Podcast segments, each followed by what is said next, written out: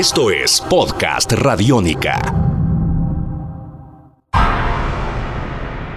Amigos de Radiónica, sean bienvenidos a una nueva entrega de En Descarga Radiónica, este podcast donde nos encanta charlar, nos encanta conversar con todos ustedes acerca de temas fascinantes, temas relacionados con la cultura popular, con el cine, con la televisión, los cómics, los videojuegos y mucho más. Mi nombre es Iván Zamudio, arroba Iván Zamudio 9. Y recuerden que ustedes pueden compartir con nosotros sus comentarios alrededor de este podcast, también visitando nuestra página oficial en internet www.radionica.rocks.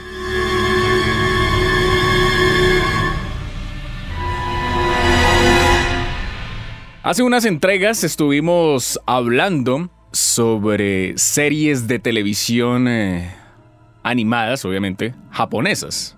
Entre otras cosas dimos varios recomendados interesantes acerca de anime, de series de anime. Y decidimos, ¿por qué no hacer unos podcasts relacionados, entre otras cosas, sobre películas de animación japonesa, que vendrían siendo también otra arista muy importante, diferente a las series y que funcionan obviamente de diferentes maneras, tanto para el territorio norteamericano como para el territorio japonés, que es donde literalmente se llegan a producir. When darkness falls and all is quiet and peaceful and you are most asleep. En esta oportunidad vamos a recomendar en dos podcasts, en esta entrega y en otra, dos películas bastante importantes. La primera de ellas viene siendo un eh, clásico ya del año 2000, es una película que para este año 2015 está cumpliendo 15 años de historia, fue estrenada más exactamente en Japón el 21 de abril del año 2001. Y de igual manera tuvo eh, una mm, repercusión bastante importante porque previo a su lanzamiento en los, eh, como tal en Japón, tuvo lanzamiento a lo largo de diferentes salas de cine en los Estados Unidos hacia el año 2000 y fue una película que logró un impacto bastante importante obviamente para el territorio estadounidense. Nos referimos a una producción de la casa Madhouse, favorita de quien les habla, y que ya hemos referenciado por supuesto también en las pasadas entregas de series de animación japonesa. Nos referimos a una película conocida como Vampire Hunter D Bloodlust. Man battles the darkness.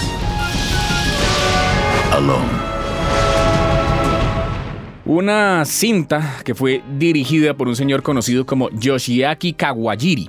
Este señor pues es bien conocido por haber dirigido otras películas importantes, por supuesto maravillosas, como es el caso de Ninja Scroll.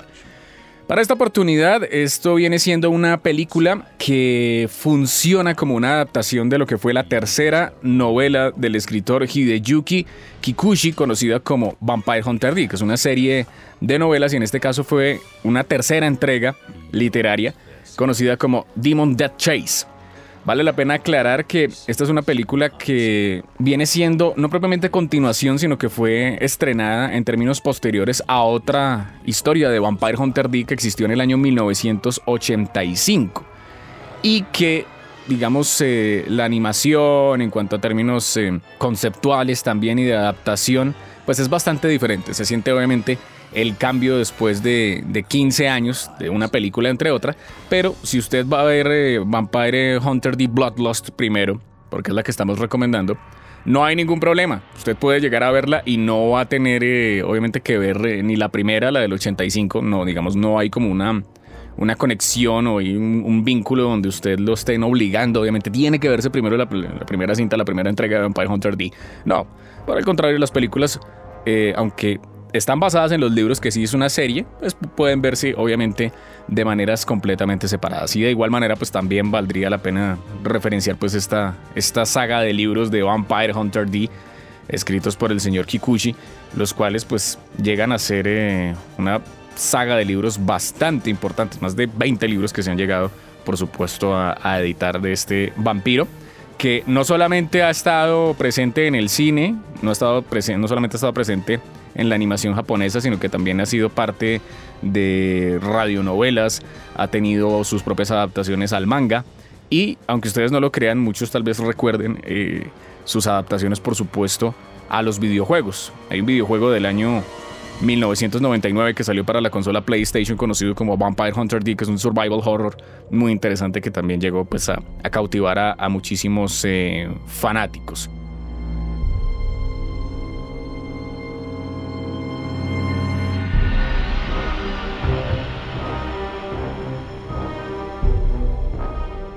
Esta película cuenta una historia de amor que está detrás de un, argumento inicial que a uno le, presentan, de donde uno llegaría a pensar básicamente que pues, los vampiros en esta historia llegan a ser los malos de como tal del relato, como siempre nos tienen, pues, la mayoría de ocasiones nos tienen acostumbrados, pero aquí surge también pues obviamente el, dark fantasy, eh, lo gótico y de igual manera el romance de una manera bastante certera, bastante oscura como gustan precisamente a, los fanáticos dentro de todas estas historias alrededor de los vampiros. En este caso, nos cuentan la historia de una chica conocida como Charlotte, una mujer que es, eh, entre otras cosas, pues la hija de un importante hacendado en un, pueblo, en este caso, pues asumiríamos que viene siendo como eh, en términos europeos, y donde ella una noche es eh, raptada por un vampiro conocido como el varón Link un hombre noble precisamente que es un vampiro y que pues rapta a esta chica pues no para hacerle propiamente daño. De esa manera, el padre de Charlotte decide contratar a Dee, este famosísimo vampiro con obviamente con su con su atuendo que va obviamente siempre a caballo, obviamente con su, su capa negra larga, con su traje largo y con su sombrero y sus armas, para que vaya detrás de, obviamente, del barón Meyerling y vaya a rescatar a Charlotte. De esa manera, el tío de Charlotte, el hermano mayor del padre de Charlotte, pues también está interesado en que esto llegue a ocurrir, pero él no confía obviamente en, en, Dee, porque viene siendo pues eh, un Danfir, una raza de vampiros que, que, tiene unas características bastante especiales y en este caso pues Danfir es, el, es un caminante diurno. Por esa razón, pues decide contratar a una hermandad, a un grupo de hermanos cazavampiros conocidos como los hermanos Marcus, quienes van en una, digamos, como en un vehículo especial lleno de, aditamentos para cazar vampiros. Entonces arranca una cacería muy, pero muy importante entre Dee y entre los hermanos Marcos para ir a, rescatar a Charlotte. Y obviamente el que regrese con Charlotte pues se llevará obviamente la paga y el, y el botín, obviamente que están ofertando sus padres, obviamente y sus familiares. Pero en esta, en esta historia pues surgen otro, otro tipo de contratiempos bien importantes porque el barón Meyerling también decide contratar a un grupo de, de mutantes, de criaturas sobrenaturales, de mercenarios para que funcionen como guardaespaldas obviamente de toda esta, de toda esta historia.